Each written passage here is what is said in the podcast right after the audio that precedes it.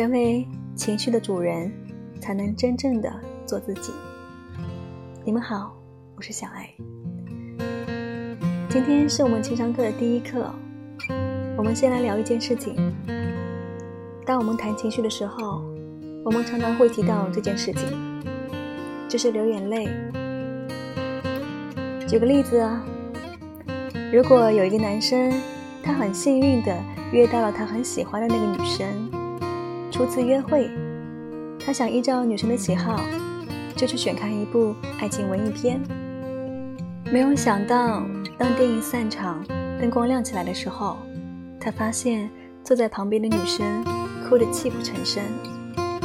一般看爱情文艺片，如果流下几滴眼泪就还好，可是哭成这个样子，不断的啜泣，简直呼吸不过来，这太令人尴尬了。这个男生这时候应该怎么办呢？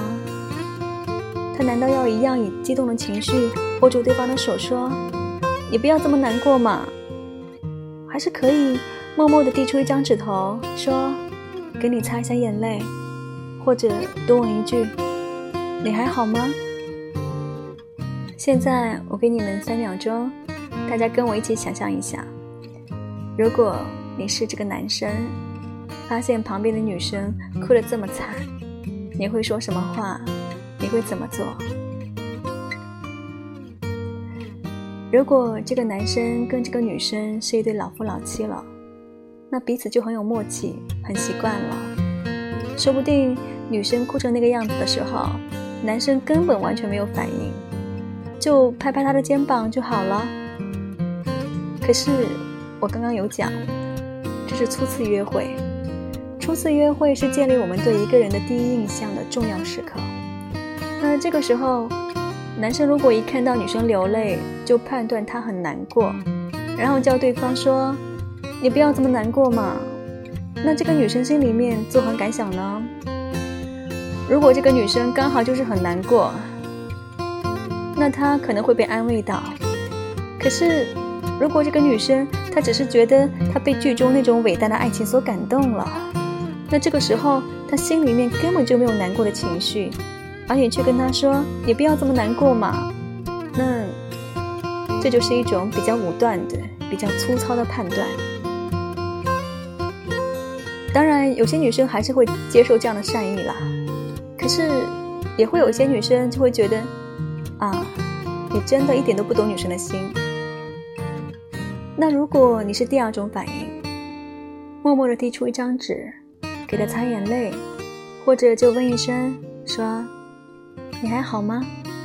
这样子，我觉得女生就会觉得这个男生起码懂得女生的心思有多复杂，情绪是可以有各种层次的。不管是辨认自己的情绪，或者辨认别人的情绪，都需要辨认情绪的能力。这个能力，心理学家取了个名字，叫做。情绪的颗粒度，我们讲情绪颗粒度有时候很粗大，就是说这个人神经很大条，他看到别人的情绪，很容易就很武断的下了一个判断，流眼泪就是很难过，哈哈笑就是开心，皱眉头就是在生气。像我有的时候面无表情坐在那里，就会听到别人问我说：“哎，你不高兴哦？”我心里面就会想翻白眼，因为我只是面无表情而已啊，谁跟你讲我不高兴了？所以，这种情绪颗粒度的粗糙，有的时候会让别人觉得，哎，你真的很不懂我哎。而如果你是一个情绪颗粒度很细致的人，你就很懂得分辨不同的情绪。有些人不但能够判断出来。这个人流眼泪是因为难过，还是因为感动，还是因为惆怅？他甚至能够辨认出难过当中的不同类型。你在一个闲置的橱窗里面看到一双鞋，你好喜欢这双鞋，你一个礼拜连续每一天都到这个橱窗去看望这双鞋。终于你受不了了，这个礼拜过完，你毅然决然跑去这个店里，结果。这双鞋子已经不在了，你没有买到。这个时候，你感觉到很难过。这个难过是哪一种难过呢？是你的挣扎来自于你钱包里面的钱不够，所以你才错过这双鞋，而引发了一种你瞧不起你自己的收入的这种难过。还是明明只要你出手就能够买到，你却一拖再拖，你对自己的拖延症感觉到非常的失望而自责的难过？还是说，其实你的柜子里面根本就放不了太多鞋了，你已经提不起兴趣，真的再去多买一双鞋，感觉到人生实在是百无聊赖的这种空虚的感觉的难过呢？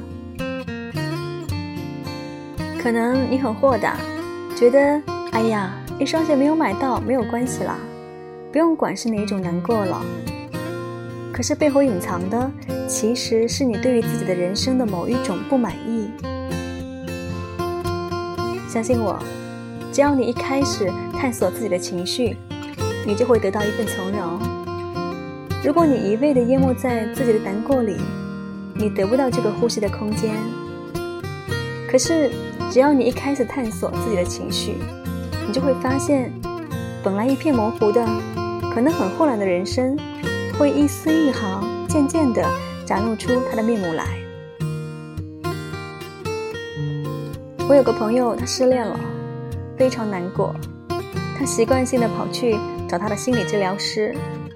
心理治疗师会说，不要用难过这么笼统的说法，可不可以更具体的描述你的感觉？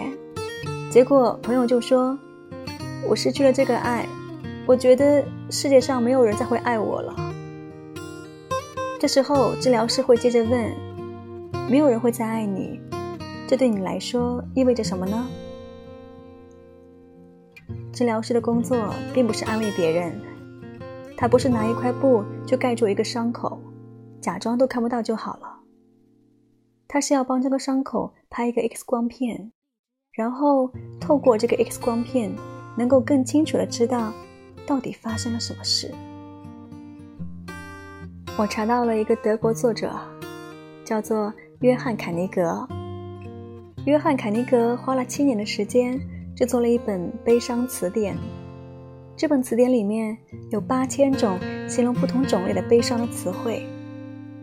他发现生活当中有很多模糊的情绪，没有办法找到明确的词语来表达。他就请朋友们详细的叙述，到底是哪一种悲伤的情绪，然后他总结出来，把它变成一个词语。当你翻开这本悲伤词典，你会看到，比方说有这么一个词，anecdote。anecdote 这个词表示，大家都在热烈的交谈的时候，你也很想参与。可是没有人要听你说，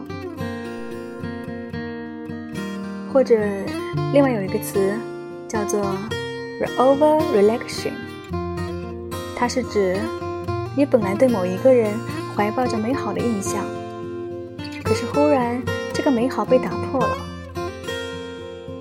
像这样各式各样的细腻的悲伤情绪，约翰凯尼格一共总结出了八千种。也就是，当你流下一滴眼泪的时候，在凯尼格的眼中，可以有八千个不同的理由。我们一般人对于情绪的观察，不可能像悲伤词典一样，可是我们还是可以在一定程度上提升我们情绪的颗粒度。那明天的课程当中，我们要来谈一下，如果我们能够渐渐的。把情绪颗粒度变得越来越细致，那我们在面对问题的时候，我们跟那些很粗糙的人会有什么样不同的做法呢？OK，现在我邀请你一下，跟我一起做个小练习，回想一下最近一次你感觉到难过，不管那个难过是大是小都没有关系，我们就除了用“我很难过”这个词语来形容之外。你试着更细腻的描述这个难过是什么样的难过，把它写下来。然后你可以跟你的好朋友聊聊看，这种难过是不是能够引起他的共鸣，或者他听了以后会觉得他从来没有经历过这种难过，可是也引起了他高度的好奇心。练习一下，一练习可能会发现你在这方面非常有潜力，能够成为一个情绪颗粒度很细致的人。